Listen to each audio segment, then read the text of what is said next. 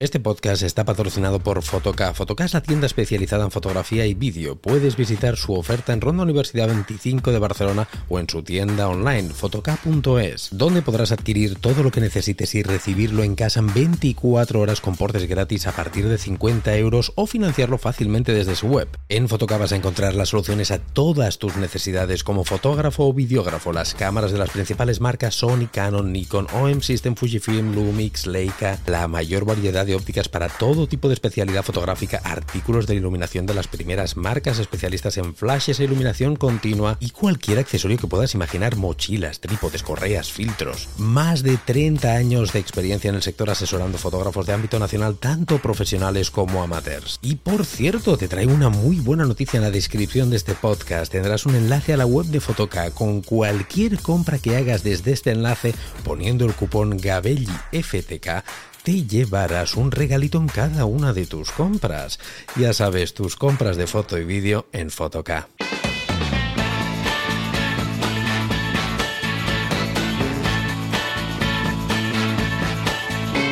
Hola, ¿qué tal? ¿Cómo estáis? Bienvenidos a un nuevo programa, bienvenidos a un nuevo podcast. Full frame, full frame, full frame. Cuánta misterio, cuánto alberga esta palabra de full frame, ¿verdad?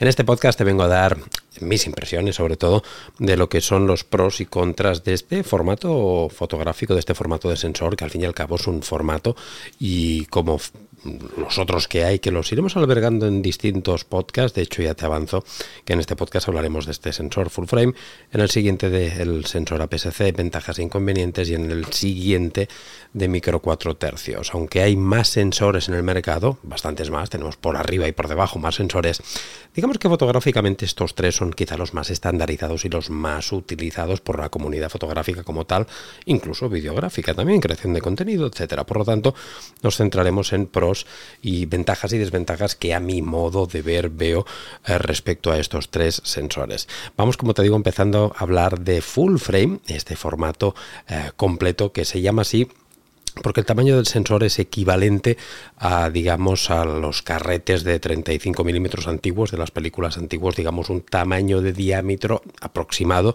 de 36 por 24 milímetros, es por eso que se llama formato completo, full frame, eh, simplemente por esto, eh, porque, bueno, pues el tamaño del sensor emula el tamaño del carrete fotográfico que teníamos al, al soporte, lo que era la película en fotografía química.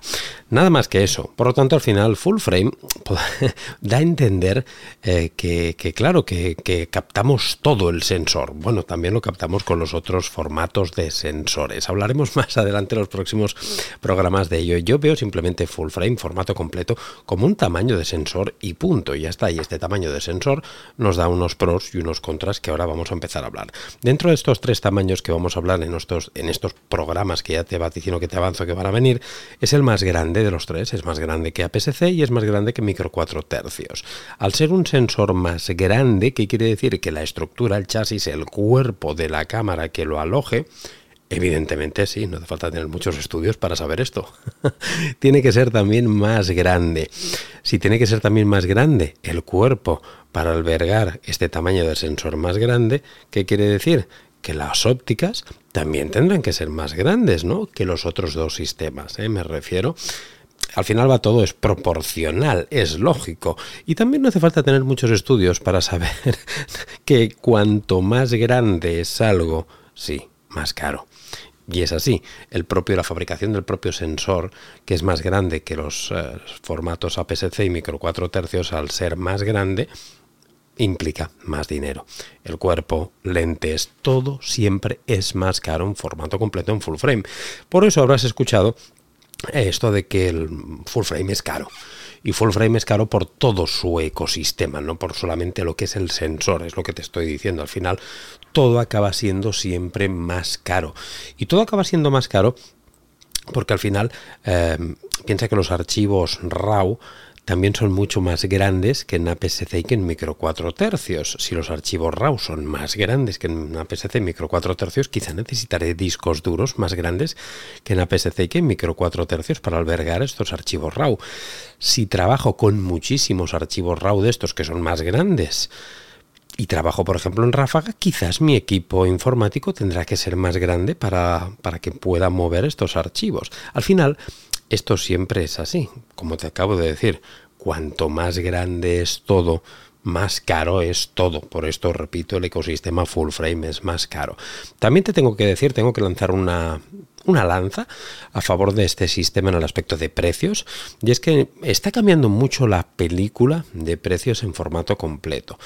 Yo cuando trabajaba hace años con full frame con Nikon, notaba mucho estas diferencias de precio. Eran bastante más marcadas entre full frame APS-C y micro 4 tercios estas diferencias de precio. A día de hoy, tengo que decirte que eh, los precios en algunas cosas se van equiparando, sobre todo gracias a marcas de terceros. Y es que, por ejemplo, yo ahora mismo tengo pues aquí delante una Sony Alpha 74 con un 2470 eh, G Master 2 de Sony, una óptica que me tiene loco, ya os lo tengo que avanzar, es una locura. Llevo un par de semanas trabajando con ella, estoy alucinado. Pero es una óptica que es muy cara, muy, muy, muy, muy cara. Son unos 2.500 euros aproximadamente de lente, imagínate. Pero la buena noticia, claro, tú dirás, no, claro, es que es tan cara, por lo que estás diciendo, Rubén, full frame, todo más caro, ópticas más caras, lentes más grandes, claro. Sí, es cierto, pero también tenemos eh, fabricantes de terceros, no de las marcas nativas del sistema, o sea, no de Sony, tenemos fabricantes como Tamron, como Sigma, como Samyang, otras que fabrican no el mismo lente, pero la misma equivalencia, la misma distancia focal, un 2470 f2, 8 y con muchísima calidad, a precios muy inferiores. Cuando hablo de muy inferiores, estamos hablando de que prácticamente la mitad y algunos hasta menos de la mitad. Esto es muy bueno para el sector porque al final no todos siempre podemos tener, yo de hecho es el único objetivo que tengo GM, G Master, el tope de gama de Sony, todos mis demás lentes son de la serie G de Sony o de marcas de terceros, como te acabo de decir, de Samyang, de Viltrox, tengo muchísimas ópticas de Viltrox que me encantan y es una marca que me permite trabajar en formato completo a precios pues razonables y con una calidad también muy muy muy acorde y muy razonable al formato que utilizo. Por lo tanto, esto, como digo, gracias a estas marcas de tercero, poquito a poquito se está equilibrando un poquito más la balanza. Sigue siendo más caro, ¿eh? Para mí de los tres sensores, yo tengo los tres, por eso voy a hacer este podcast de full frame, el próximo de APS-C y el próximo de micro 4 tercios. Dentro de los tres, sin lugar a dudas, el más caro por el cómputo general de lo que te estoy diciendo, de que al final necesitas tarjetas eh, más caras, tarjetas mucho más caras, más rápidas, eh, ordenadores que muevan todo mucho más rápido, los accesorios todos más caros, más pesado. Sí, sí sigue siendo más caro, pero se está equilibrando un poquito la balanza. ¿eh? No es tan heavy como antaño que, tenías que, vamos, hipotecarte riñones y lo que no son riñones para poder tener este sistema. Después tenemos también em, el tema de las lentes, eh, ahora que estamos hablando de que son más grandes en formato completo y más caras, sí que es verdad que son más caras que las de APS-C, bastante más. Esto lo hablaremos en el próximo programa. Yo, por ejemplo, me compré también para PSC una lente de Sony, un tele, un 70-350, eh, que es increíblemente mucho más económico que si me hubiera comprado esta equivalencia en formato completo. Mucho, mucho más económico. Por lo tanto, sí, son más caras las lentes que los demás sensores, aunque tengamos estas posibilidades de terceros. Pero también tengo que decirte que hay algo que es muy favorable al formato completo y es que los milímetros de los lentes, seguro que ya sabes de qué te estoy hablando, cuando decimos me voy a comprar un 24 milímetros, me voy a comprar un 8 eh, milímetros, un ojo de pez, me voy a comprar un 35 milímetros, un 50 milímetros, un 24-70, lo que quieras, siempre hablamos en formato completo. Y es que al final se ha estandarizado los milímetros de la lente con este tipo de sensor, digamos el, sensor estándar con el que hablamos de distancias focales en milímetros. Esto es muy interesante y realmente va muy bien porque no tenemos que ir haciendo conversiones como en otros sensores que te hablaré, repito, en los próximos podcasts, de que si tenemos en APS-C un 23 milímetros es equivalente a un 35, pero no es un 35 porque es un 23, pero tiene una equivalencia en ángulo de visión. ¡Uh! ¡Qué follón, ¿no? En micro 4 tercios también y tenemos que hacer una equivalencia de por dos y también en profundidad de campo, que uy, uy, uy, cuántas cosas tenemos que hacer álgebra, ¿verdad? Matemáticas, muchos, muchos cálculos, cálculos que no tenemos que hacer en full frame, porque las ópticas están desarrolladas y pensadas siempre para formato completo. Mm, lo hablaremos más en profundidad, repito, en el siguiente podcast, pero tú, porque esto me ha llegado mucho, eh, muchos comentarios de estos y hay muchas dudas al respecto. De Rubén, no, no, pero yo, si me compro una óptica hecha para APS-C eh, mm, de 23 milímetros, eh, ¿Es un 35? ¿No es un, es un 23? Es un, hay muchas dudas al respecto, ¿no? Pero si me compro, si me compro un 50 en APS-C, es un 50, ¿no? no, sí, pero no pero sí, pero no. es complicado. Siempre hay que hacer eh, cálculos y equivalencias en cuanto a ángulo de visión, porque lo que son las perspectivas son equivalentes al número, pero el ángulo de visión nunca es, equival nunca es ese, siempre es equivalente a formato completo. Por lo tanto, es un estándar. Y eso realmente, si no te quieres liar, funciona muy, muy, muy bien el tema de, de que si tú te compras un 50 milímetros en full frame es un 50 y punto. Si te compras un 35 es un 35 y punto. Y al final, bueno, tener esta referencia tan clara en formato completo, pues yo creo que también es, es, muy, muy, muy, muy interesante.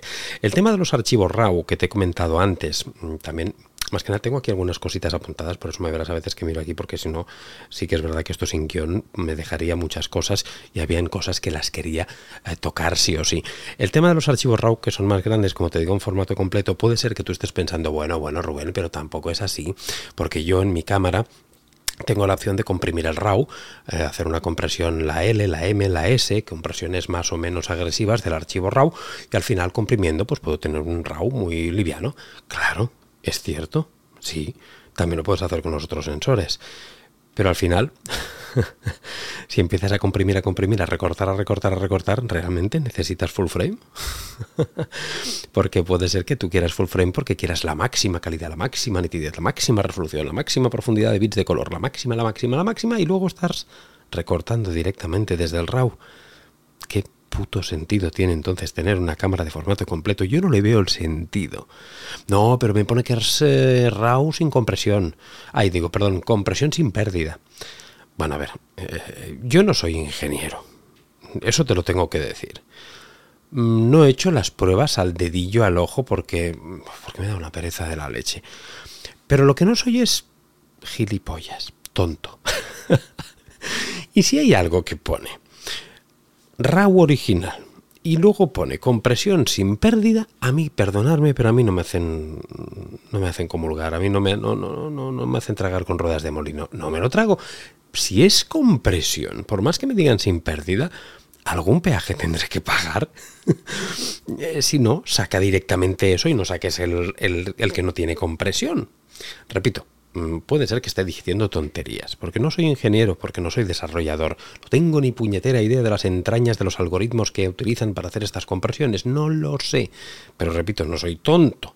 Entonces yo creo que algún tipo de compresión tiene que haber por algún sitio y algo pagamos. Siempre hay alguna pérdida. Por lo tanto, que sepáis que el tema de los de los archivos se nota. Y se nota muchísimo, repito, yo tengo los tres sensores y cuando paso una sesión en Capture One de micro 4 tercios, no tiene nada que ver el peso de esa sesión con una PSC y no tiene nada que ver aún peor con una full frame. Vamos incrementando el precio. Los y, el, yo tengo un servidor NAS de 20 teras. Tengo mucho espacio y créeme que desde que llevo trabajando con formato completo lo he notado muchísimo, muchísimo pero muchísimo. Al igual que he notado para exportar las fotografías, cuando exporto lotes importantes de Capture One en full frame a cuando las exporto en micro 4 tercios, no tiene nada que ver. Al final todo es son trabajos más tediosos, más pesados, más engorrosos que, em, que necesitan de procesos más, eh, bueno, pues, pues, mucho más elaborados y por tanto que cuestan más todas estas cosas, ¿no? Bien, dicho esto, em, otra cosa que quiero, que tengo aquí apuntado para hablar con vosotros del formato completo es el tema de, del ISO, del ruido, ¿verdad? Seguro que habréis escuchado mucho que full frame es ideal eh, para el ruido. Eh, ideal para el ruido me refiero a que tiene mayor aguante en sensibilidades ISO muy altas que una cámara de sensor más pequeño como puede ser APS-C o micro 4 tercios. Es totalmente cierto. Pero hay peros, hay peros, siempre y cuando estemos comparando con igualdad de condiciones de resolución. ¿Qué quiere decir? Eh, al final, la sensibilidad ISO, sabéis que lo único que estamos haciendo es aumentando la señal eléctrica del sensor. Es lo mismo, para yo siempre pongo la misma comparativa, cuando queremos forzar unos altavoces o una eh, radio de frecuencia, cuando lo forzamos mucho por arriba, se oye el... siempre sube una señal, ¿verdad? Muy molesta. Pues porque estamos amplificando la señal. Pues cuando amplificas la señal de un sensor, genera este ruido. Este ruido es mayor si el fotodiodo es más pequeño. Por eso dicen que los sensores más grandes aguantan mejor el ruido. Claro, porque en teoría si es más grande, lo aguanta mejor. Pero eso es muy relativo, porque irá en función de la resolución que tenga tu sensor de full frame. Por ejemplo, si yo tengo un sensor de full frame de 36 megapíxeles, que son los que creo que tienen esta 7.4, 36 megapíxeles, y tengo un sensor de APS-C de, por ejemplo, imagínate que tengo uno de, de 12 megapíxeles. Imagínate, ¿eh? No lo tengo. Pero imagínate que yo tuviera un sensor APS-C de 12 megapíxeles. ¿Tú quién crees que tendría mayor aguante al ruido? El APS-C. Seguro porque tiene el tamaño del fotodiodo más grande. Aunque el sensor es más pequeño, el fotodiodo es más grande porque tiene menos megapíxeles. Al fin y al cabo lo que cuenta es eso, no el tamaño del sensor, sino la equivalencia de tamaño del sensor con resolución, con fotodiodo, con megapíxeles. Entonces, es por eso, de hecho, fíjate que muchas veces cuando sacan cámaras, por ejemplo, ahora la Sony 7R5, no sé si tiene 60 y pico megapíxeles, creo que son, eh, una de las preguntas que se hace todo el mundo, ¿y cómo afectará esto al ruido? Seguro que tiene mucho, que, que no aguanta bien el ruido. ¿Por qué? Porque al meterle tanta resolución, aunque sea un sensor grande, acotas muchísimo con, el fotodiodo porque le metes mucha, mucha resolución, muchos megapíxeles. Entonces, eh, sí que es cierto que tienen mayor sensibilidad, o sea que aguantan mejor el ISO, pero siempre y cuando, repito, tengamos una equivalencia, o sea que jugamos con las mismas cartas en un sensor más pequeño en igualdad de condiciones, vamos, en igualdad de condiciones de relación, tamaño y resolución, siempre gana, evidentemente, el que la tiene más, el sensor más grande, en este caso. Pero entiéndeme, ¿eh? que no solamente es por el hecho de que sea full frame, ya aguanta mejor el ISO. No. También es muy importante, muy importante, toda la, la parte de fotografía computacional, de, de de digamos de moderno que sea tu sensor porque tú pensando que una cámara full frame con poca resolución te aguanta mejor ISO que una micro 4 tercios o una PSC también te lo puedo desbancar te explico. Tú imagínate, te pongo en una situación, ¿eh? Tú dices, mira, me quiero comprar una cámara full frame. No tengo mucho presupuesto y en lugar de ir a por una de estas mirrorless, me voy a ir a por una reflex, que están muy bien de precio ahora es un, momento que mucha gente está iniciándose con reflex de segunda mano porque están tiradas de precio. Y me compro una cámara reflex que tiene ya, no sé, 10, 12 años y tiene solo 26 megapíxeles. ¡Buah! Un sensor de full frame con 26 megapíxeles, eso me aguantará el ruido de la leche. Sobre el papel, si es así, ¿verdad? Por lo que estamos diciendo, un sensor de formato completo de 36 x 24 milímetros, que es grande, con poca resolución, aquí puedo tirar a 100.000 ISO, es lo que pensarás tú. Porque me lo va a aguantar un montón, porque es full frame, porque yo he leído que en los libros que full frame es para profesionales y he leído que si tiene mucho ruido, no pasa, o sea, que si subo mucho el ISO, no pasa nada porque es full frame y encima tiene poca resolución. Pero es que tu cámara, amigo mío, tiene 12 años. Y yo te garantizo que si la comparas con una cámara micro 4 tercios, ya no te digo APS-C, micro 4 tercios nueva, como por ejemplo la OM1 o la OM1 Mark II, con sensores apilados, retroiluminados, modernos, que por fotografía computacional te trabajan mucho esta reducción del ruido, le pegan un baño que se queda, pero vamos, pero baño, no es que sea un poquito, no, no, un baño la cámara pequeñita del sensor micro 4 tercios. Fíjate, esto te lo estoy diciendo para que tengas en cuenta que son muchas las variables que tienes que tener en cuenta para que una cámara full frame salga aireosa respecto a otros sensores más pequeños en cuanto a la capacidad de aguantar ISOs altos sin generar tanto ruido. Muchas son las variables. Ahora parecido, ahora me ha venido la cabeza el Yoda, ¿eh? muchas son las variables. Nada, cosas, olvidarme cosas mías de friki, por como he dicho la frase, en fin. Eh, momento friki, tenía que entrar. Son muchas estas variables. Por lo tanto, que no te quede solamente con esta frase que leemos en libros de que full frame es mejor para el ruido y ya está, y no te dicen nada más. No, coño, hay que mirar el sensor si es más moderno, si es más antiguo, si tiene más o menos resolución. Son muchas las variables, si es retroiluminado, si es apilado, son muchas, muchas las variables. Y yo en este podcast tengo la obligación de decírtelo. Dicho esto, otra cosa que también habrás escuchado muchísimo en formato completo profundidad de campo. ¡Oh! Profundidad de campo. Habrás escuchado, no, claro, es que para obtener eh, un desenfoque muy agresivo, poca profundidad de campo, un bokeh muy bonito, porque es la calidad de esta poca profundidad de campo, necesito una full frame, o si no, no es que la necesites, que como una full frame, ninguna para desenfocar. Volvemos a lo de antes, es cierto, es cierto. Un tamaño de sensor más grande con igualdad de condiciones en cuanto a distancia focal, en cuanto a distancia sobre el sujeto y demás, siempre tendrás menos profundidad de campo en una cámara full frame. Eso es cierto, vas a conseguir más desenfoques, totalmente de acuerdo. La pregunta que yo me hago no es esa. La pregunta que yo me hago es, ¿realmente eso es tan bueno como te crees? ¿Es imprescindible siempre tener una poca profundidad de campo tan extrema? Mm. Yo te digo que no, por mi experiencia. Depende qué tipo de flujo de trabajo que tengas o qué fotografía practiques, puede ser que sí. Yo por mi experiencia y, mis disciplinas fotográficas no es lo mejor.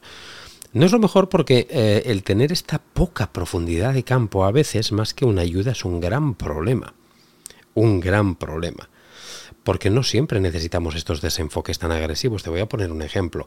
Si tú quieres hacer, por ejemplo, fotografía macro, acercarte mucho a un motivo, sabes que uno de los elementos que intervienen más para obtener la poca profundidad de campo es acercarte al motivo. Por lo tanto, en macro suele tener mucha... cuesta tener cosas muy enfocadas porque estás muy cerca con objetivos que normalmente son largos en cuanto a distancia focal, otro elemento que también interviene mucho para la poca profundidad de campo. Oye, si te estás haciendo la de esto un lío a estas alturas del podcast, en todos estos términos y demás, te propongo una solución muy rápida y muy sencilla. Apúntate a mi Patreon. En Patreon encontrarás una barbaridad de cursos, de, bueno, cursos de todo tipo de formación para que todo esto te quede clarísimo. Esto no estaba en el guion, pero me ha venido como anillo al dedo poner esta cuña de Patreon. Apúntate a Patreon. Dicho esto, en fotografía macro, si te quieres acercar mucho con una cámara de full frame, a la mínima, a la mínima que te acerques, vas a tener algo muy pequeñito enfocado y todo lo demás, ¿sabes qué va a ser? Un pegote borroso.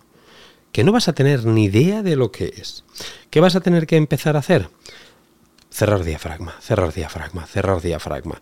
Si cierras mucho diafragma, tendrás dos problemas. Uno, pierdes luz, pierdes luz, pierdes luz. y dos, difracción, difracción, difracción es un elemento físico de la luz que a medida que el diafragma está más cerrado hace que perdamos mucha calidad en la fotografía. Por lo tanto, aquí ya tenemos una controversia, ¿verdad? Porque tenemos full frame para tener mucha calidad, pero estoy cerrando tanto el diafragma que estoy perdiendo mucha calidad porque, porque tengo una full frame y tengo que cerrar diafragma porque si me acerco mucho, pierdo profundidad de campo. qué follón, ¿no? Y qué complicado hacen estas cosas esta gente de la fotografía. Pero es que es así. Al final siempre, en fotografía es todo, es la ley esta de la reciprocidad. Lo que ganas por una cosa lo pierdes por la otra. Siempre lo hacen, parece, para tocar las narices. ¿eh? Pero los otros sensores pasa lo mismo. ¿eh? Tienes unas cosas buenas, pero lo pierdes en otras. Y al final, cada uno tiene cosas buenas y malas que por eso quiero hablarlas contigo en estos podcasts. Em, claro, eh, esto entonces de la poca profundidad de campo en esta situación es un problema y de hecho la mayoría de gente tiene que recurrir a opciones como por ejemplo el focus stacking, hacer bastantes fotografías con distintas, con distintos enfoques para después coserlas, apilarlas y tener algo decente que podamos verlo y que no sea toda una pasta desenfocada. A mí me pasa lo mismo en alimentos. Yo sabéis que soy fotógrafo gastronómico, hago muchas hamburguesas y eh, si no estás siguiendo el podcast del fotógrafo de hamburguesas, que sepas que arderás en el infierno. Hay un podcast muy bueno que es de mi cuenta en el fotógrafo de hamburguesas. Hay un canal de YouTube, podcast, Instagram, también lo he metido, ¿has visto qué cuña más buena? El fotógrafo de hamburguesas, sígueme ahí. Eh, yo como fotógrafo también de hamburguesas, si me acerco un poquito al producto, cae enseguida la profundidad de campo. ¿Qué problema tengo? Yo con formato completo he de trabajar mínimo, mínimo, mínimo a F8. Porque si trabajo a menos de F8 acercándome mucho, veo un poquito del alimento enfocado y todo lo demás es una pasta. Al trabajar a F8, tengo que tener una luz más potente de lo normal, porque tengo menos luz que en otros sensores, porque yo en, en APS-C trabajo en F5.6, un paso menos, y en micro 4 tercios en F4, dos pasos menos si, haciéndolo rápido la cuenta, si trabajo en dos pasos menos en micro 4 tercios, necesito más o menos luz. Mucha menos, dos pasos menos. Mucha menos luz. Al final, como ves, bueno, full frame, esto de la profundidad de campo mola. Hay veces que mucho.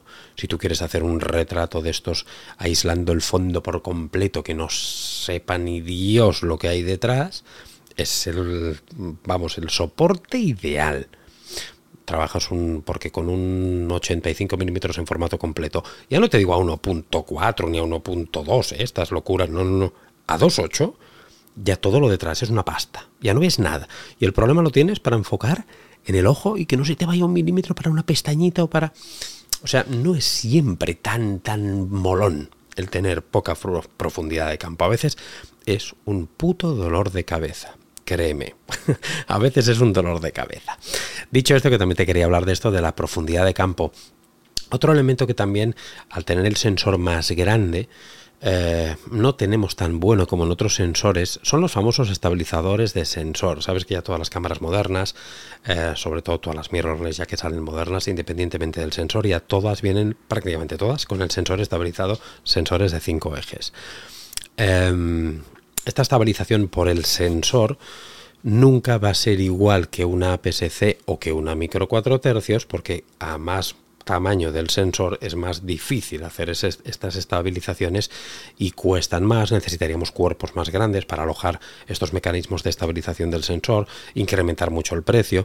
Es por ello que los reyes siempre de la estabilización son los sensores más pequeñitos, como en este caso es micro 4 tercios, donde no hay color ni comparativa posible con otro sensor, pero precisamente por lo que te digo, ¿eh? la mayor parte por el elemento físico del tamaño del sensor. Por lo tanto, aquí también que sepas que tienes un handicap en contra, que si quieres hacer cosas a mano, por ejemplo, de grabación de vídeo, en una cámara full frame es muy complicado. Eh, esta estabilización te irá muy bien, por ejemplo, para hacer una cámara full frame, digo, para hacer fotografías a mano con focales largas sobre un motivo que no se mueva, bajando un poquito más de lo normal la velocidad de obturación de lo que podrías hacer según esta regla no escrita de obturar como mínimo igual o al doble de la focal que tenemos. Ahí sí que puedes ganar. Pero en cuanto a vídeo, grabar a mano alzada, yo no lo veo. No lo he conseguido. En cambio, con una micro 4 tercios, total. Grabas a mano alzada y muchos planos, créeme, que parecen hechos con un gimbal. Entonces, al final, bueno, que sepas que no todos son ventajas. Eh, ¿Todos son inconvenientes? No, tampoco, ni mucho menos. Si no, no existiría tanta gente trabajando con, formato completo. Eh, la cuestión, por todo esto que te he dicho, eh, ¿es para todo el mundo una cámara full frame? Yo creo que no, yo creo que ni mucho menos. De hecho, es un error comprarte una cámara full frame simplemente porque estás empezando en fotografía y has leído que es lo mejor y que es lo que usan los profesionales y que si eres profesional necesitas full frame. De hecho, em, hace poco estuve hablando con un compañero que también está en Patreon, con, con José, si me estás escuchando desde aquí, José, José Sánchez, que también estuvo aquí en un, abrazo, José, que me estuvo en un podcast, trabaja en una empresa de, de, fotoperiodismo, es fotoperiodista, aparte que también tiene otra línea de trabaja con, en fotografía vinícola y demás. Em, en fotoperiodismo, en una agencia muy importante en la que él está trabajando, le dijeron que solamente aceptaban que trabajase con formato completo. Y él le, les preguntó, bien, pero ¿por qué? Él tiene formato completo y tiene micro 4 tercios. Les preguntó por qué. No, no le supieron contestar. No, porque, porque da más calidad, porque es mejor. Y ya está. Aquí hay mucha incultura creerme que hay mucha incultura respecto a sensores.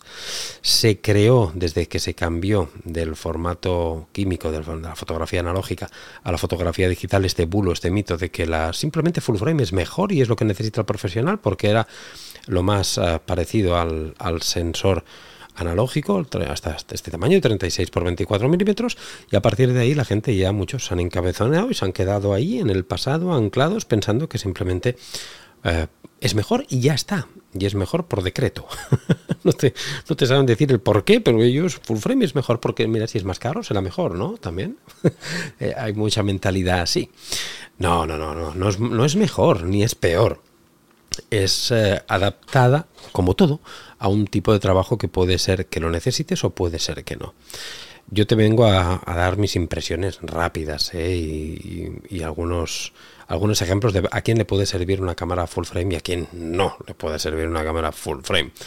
Una cámara full frame, por ejemplo, eh, para todos aquellos que hacen eh, fotografía de stock, como por ejemplo mi amigo Álvaro González, em, sí que creo que es mejor, porque por ejemplo en stock hay una maquinita incluso que les detecta no les deja pasar ni una, se ve. Y al mínimo, al mínimo, al mínimo, vamos, ruido que detectan, ya no te la aceptan. O sea, necesitan fotografías libres totalmente prácticamente de ruido digital. Allí sí que me, me, encaja una cámara de formato completo por la razón de que la fotografía de stock no es solamente fotografía en condiciones de día, se hace mucha fotografía en condiciones de noche, en condiciones donde hay poca luz.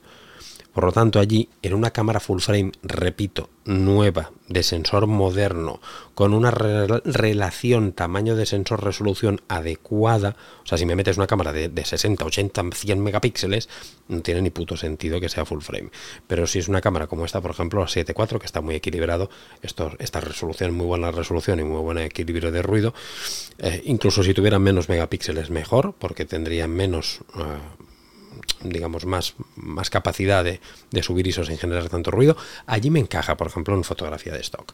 También me encaja, por ejemplo, en fotografía deportiva, donde trabajes en entornos con muy poca luz por ejemplo, pabellones. A veces a mí muchas me lo han preguntado, y mira que tengo yo, pues ahora quiero hacer fotografías para mi hijo, para... No hace falta, no te estoy hablando de profesional, porque olvidaros de que full frame es para profesional. Full frame es para unas necesidades X y punto. Puede ser que estas necesidades las tengas sin ser profesional y puede ser que siendo profesional no tengas necesidades de full frame y tengas necesidades de otro sentido, de otro sensor, perdón. Por lo tanto, me gustaría mucho con este podcast que el mensaje que os quedara es que no existen sensores profesionales. Que olvidaros de esas pantomimas, de, de esos textos de libros antiguos, de fotógrafos antiguos que se han quedado allí en la antigüedad, en las antípodas, se han quedado en, en, cuando se hizo este cambio de la era química a digital, donde se extendió esto de que full frame era mejor, quizá entonces sí, pero hoy en día la vida, señores, ha evolucionado y ha evolucionado mucho la tecnología. Y hay cosas muy, muy profesionales que no son full frame y hay cosas full frame que no son profesionales. Entonces, es el mensaje principal que quiero lanzar de este podcast, ¿eh? que ninguno de los tres sensores que vamos a hablar en este programa y en los dos siguientes es mejor que el otro, ninguno. Yo no digo que este es mejor ni que el otro ni que el otro, ninguno es mejor, son adaptables a tus necesidades. Por lo tanto, como te estoy diciendo, que como me enrollo con esto, si tú eres fotógrafo, como te acabo de decir, de deportivo, en pabellones, como me han dicho muchas veces, en baloncesto, en voleibol, en lo que sea, y hay poca luz, pues ahí una cámara de formato completo yo creo que es ideal para ti. ¿Por qué? Porque sabes que en una fotografía deportiva hay una premisa que es inamovible y es que tienes que tener una velocidad de obturación muy alta. Aunque trabajes con objetivos de apertura luminosa f2.8, Mm, si ya trabajas a un 500 de velocidad o a un 1000 que son velocidades muy normales para fotografía deportiva, incluso más, vas a tener que subir ISO siempre sí o sí, y no un poquito, mucho. Eh, encima vas a tener que, que trabajar seguramente durante bastante tiempo estresando mucho la cámara con ráfagas y ahí se puede generar otro tipo de ruido que no lo estamos contemplando, que es el ruido térmico por calentamiento de sensor también. Por lo tanto, yo creo que aquí una cámara full frame te va a aguantar mejor estas condiciones. Sí que creo que es mejor. Otra disciplina también en la que puede ser muy interesante formato completo, lo he comentado alguna vez, es en, bueno, es en fotografía de arquitectura, pero por un motivo solamente, no por el rango dinámico, olvidaros, porque esto también es algo que habréis escuchado siempre. Full frame tiene más rango dinámico.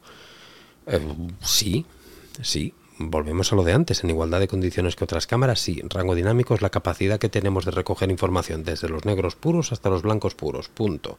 Información en un histograma, de sombras a luces. La capacidad de información de ese sensor de recoger datos. ¿eh? Eh, es más en un sensor grande, obvio. Cuando digo obvio, siempre me viene a la cabeza la, película esa de, del foso, ¿no? Se llamaba de... Da igual, perdonadme, que cosas también de, de frikis. Eh, sí que es cierto eh, que hay más, más rango dinámico, pero en fotografía de arquitectura, como te estoy diciendo, no necesitas tener más rango dinámico porque el rango dinámico normalmente lo consigues cosiendo fotografías con una cosa que se llama bracketing, que es haciendo múltiples fotografías con distintas exposiciones que después se cosen en un programa revelador como es Capture One, Lightroom, Photoshop, el que tú quieras, y obtienes una fotografía con el rango dinámico que a ti te dé la gana. Tú puedes tener tanto rango dinámico que, como quieras con una cámara súper mega pequeñita de sensor haciendo bracketing porque al hacer distintas exposiciones en zonas de luces, de sombras, de tonos medios, pues tienes el rango dinámico que tú quieras. Haces una fotografía cosida de tres fotos, tendrás más rango dinámico que en uno. Que dices, no, no, necesito mucho más rango dinámico porque hay una, es una situación con mucho contraste de luz, no hay problema. En lugar de tres fotos, haz una fotografía de cinco fotos, o sea, una fotografía, un bracketing de cinco, o si no de siete, o de doce, de los que te dé la gana, y tienes el rango dinámico ilimitado en esta situación, ¿eh? que estés con una cámara con trípode, que no haya nada que se mueva, como es la fotografía de arquitectura. Por lo tanto, yo no, no, no compro el argumento de que para fotografía de arquitectura se necesita mucho rango dinámico. No, porque al final con una full frame también acabarás haciendo bracketing. Y si no es bracketing, trabajarás con flashes, rebotándolos al techo también para obtener más rango dinámico. Pero sí que hay una cosa que está muy bien en fotografía de arquitectura, que son lo que te he dicho antes, las ópticas nativas en cuanto a milímetros. Me explico. En fotografía de arquitectura necesitamos objetivos angulares que capten mucho, ¿de acuerdo? Depende de lo que tú necesites, 24 milímetros, 12 milímetros, 16 milímetros, 18, depende de lo que tú necesites. ¿Qué es lo que pasa? Tú me dirás, Rubén, no pasa nada. En otros sensores también hay lentes que son más angulares todavía. Sí, pero recuerda que siempre tenemos que hacer la equivalencia en formato completo. Me explico, me explico. Si tú tienes un 14 milímetros en full frame, es un 14 milímetros y punto. Si yo quiero tener ese 14 milímetros en full frame, un objetivo muy angular para captar una habitación de hotel, fotografía de arquitectura, lo que sea, y trabajo en micro 4 tercios, yo por ejemplo tengo el 714. Un 7 milímetros en micro 4 tercios, tenemos que multiplicar por 2, tengo un 14 milímetros, estarás pensando. Pues ya lo tengo, Rubén, si no pasa nada. Si yo tengo una micro 4 tercios, trabajo con el 7 milímetros y tengo un 14 en full frame. No, no es cierto.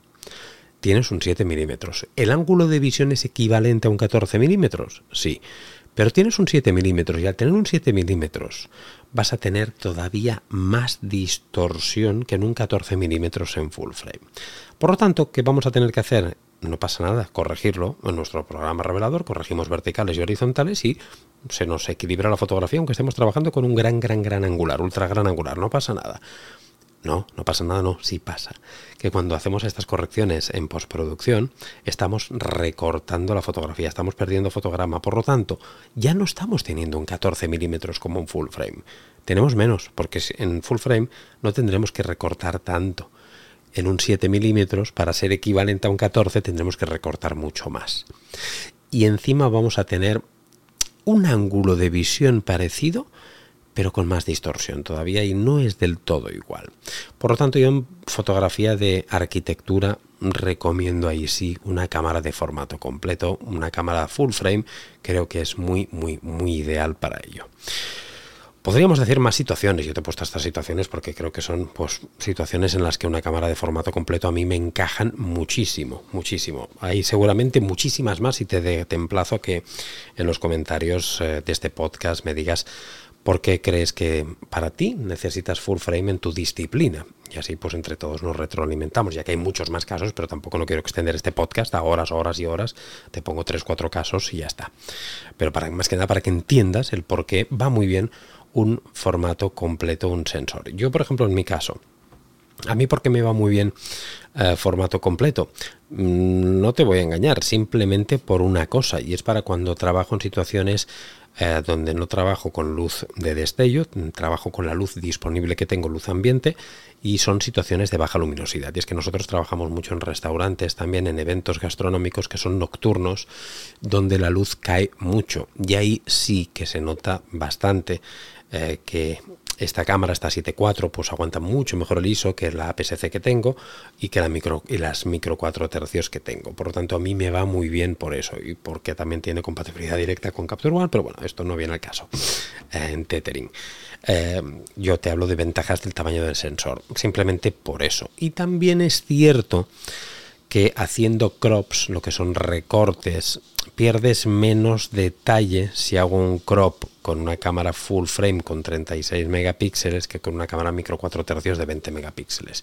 Y en fotografía gastronómica también se hacen muchos, muchos crops.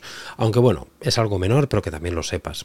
También van muy bien las cámaras micro eh, full frame en el caso de que quieras hacer recortes si tienes una resolución adecuada para ello yo con 36 megapíxeles ya puedo hacer muy, muy buenos recortes, por lo tanto mm, está muy bien también esta, esta, esta situación ¿no? de poder recortar una fotografía, por ejemplo, de una horizontal, poderte sacar una vertical, una cuadrada, poder ampliar porque dices, no, mira, es que mi lente no me llega, pues amplío mediante el recorte eh, digital, perdiendo resolución en la fotografía, pero me permite aún así tener una fotografía más que decente. Pues oye, eso también está muy, muy bien. Eh, estos son casos que se me ocurren para tener formato completo. A quien no, para nada, recomiendo una cámara full frame. Pues todos aquellos que estáis empezando en fotografía y que digáis, oye, es que me han dicho que esto da la calidad. No, la calidad te la, va a dar, te la va a dar tus conocimientos. Por lo tanto, antes apúntate a Patreon o a, cualquier otra plataforma o en YouTube donde te dé la gana. Pero eh, eh, los conocimientos y tu ojo y tu, el entrenar tu ojo, eso es lo que va a dar la calidad a tus fotografías, no el sensor. El sensor te da unas ayudas que pueden ser ayudas en un tipo de fotografía y en unas situaciones y como te he dicho en este podcast pueden ser una putada y, una, y un inconveniente en otro tipo de situaciones. Eh, yo me sentí engañado cuando me compré mi primera full frame, no te voy a engañar. Y es por eso que siempre lo digo en el podcast. Yo cuando me compré, eh, en el podcast en YouTube lo he explicado muchas veces esto. Cuando yo me compré mi primera full frame, me sentí engañado porque hice una fotografía, vi que era la misma mierda que siempre. En esa época eran así, una mierda mis fotografías y, y pensaba que mejorarían. No es que no mejoraron, es que empeoraron. Porque era la misma mierda, pero las pasaba canutas para hacer una foto de grupo, por ejemplo, por la profundidad de campo. Las pasaba canutas para, para controlar este, esta profundidad de campo cuando quería cosas más a foco me faltaba luz, era un follón. Equipos enormes, los RAW super pesados, tardaba todo mucho más. Me sentí engañado. Dije, ostras, lo que he leído en tantos libros, que parecía que si te compraras full frame era el santo grial, era, vamos, la panacea, yo me estoy sintiendo engañado, yo trabajo mucho peor. Entonces no siempre vas a necesitar full frame. Si eres un fotógrafo viajero, de calle, quieres eh, street photography, que quieres ir con una cámara siempre encima, pasar desapercibido, objetivos pequeñitos, no es tu sensor, mm, no es el sensor más adecuado, ni mucho menos. Si quieres para mí hacer fotografía, por ejemplo, de fauna, naturaleza, donde necesitas tener objetivos muy largos, para mí no es el mejor sistema. Yo creo que micro 4 tercios ahí es mucho mejor porque lo hablaremos cuando hablemos en el programa correspondiente. Eh, tienes eh, equivalentes en focales mucho más pequeñas, más económicas, más livianas, selladas, con mayores estabilidades creo que es mejor. Para lo mejor grabar eh, vídeo a mano, por ejemplo, los famosos reels que se graban, yo creo que no necesitas este sensor, ni mucho menos. Yo soy mucho más feliz con mi APS-C grabando reels. Estamos en un intermedio entre micro 4 tercios y full frame. Tengo muy buena calidad, tengo una profundidad de campo muy correcta para hacer vídeo Puedo grabar a mano con objetivos más perdón, más livianos, más ligeros, cuerpos más ligeros, eh, pesos de los archivos de vídeo también más ligeros. No necesita siempre esta barbaridad de información que nos aporta el formato completo en full frame. Entonces yo creo que, oye, mm, antes de saber si me compro una full frame para mejorar mi fotografía, lo que tienes que saber es qué tipo de fotografía quiero hacer, en qué situación, en qué circunstancia y qué sensor de los que hay en el mercado me beneficia más para ello. Y para saber realmente esta pregunta, para poder contestarte a ti mismo esta pregunta, créeme que solo necesitas una cosa y es formación. Mucha, mucha, mucha formación y mucho bagaje, mucho aprendizaje. Porque te lo va a dar el tiempo. Y es que no serás el primero ni el último, que si no te formas primero y vas directamente al equipo, porque eso que has leído en libros, que el full frame es mejor, te compras un equipo full frame, te compras ópticas full frame, un ordenador de la leche para poder mover todo esto, discos duros del copón, tarjetas que muevan estos archivos rápido de ráfaga, hagas una inversión del copón y te sientas engañado como me pasó a mí, que digas, coño, si es que esto yo no, me hace mejor fotógrafo, al contrario, me está ralentizando mi trabajo y no soy efectivo ni productivo, no me va bien. Y esto te pasará con el tiempo cuando hayas, hayas cagado y has gastado un dineral porque hayas hecho una elección incorrecta de, de, tempos, porque digamos en lugar de invertir en formación, primero has querido invertir en equipo. Es por ello que en este podcast, tal como te he dicho, que la intención que tengo principal es que conozcas ventajas inconvenientes de los sensores para, para ver si me estás escuchando y, en función de tu flujo de trabajo digas, ostras, pues mira, por lo que ha explicado este tío pesado, más otras cosas que he ido indagando, pues quizás sí que es verdad que mi sensor adecuado es APS-C, o es full frame, o es micro 4 tercios. O a lo mejor el sensor ideal para mí es un móvil, también podría ser. O formato completo, ¿no? Eh, gran formato, eh, medio formato, eh, el que sea, da igual. pero mm, es eso, que sepas que no son mejores ni peores ninguno de los sensores que hay en el mercado. Y, y formar, fórmate, fórmate porque es la única manera que vas a, vas a saber cuál de ellos es favorable para ti. Yo pues oye, gracias a Dios, tengo los tres y te puedo explicar mis impresiones y mm, mi opinión al respecto de los tres sensores, que también quiero decirte que este podcast al final es eso. ¿eh? Yo siempre digo lo mismo, yo no pretendo establecer dogmas de fe ni vengo a sentar cátedra de nada, Dios me libre, solo faltaría.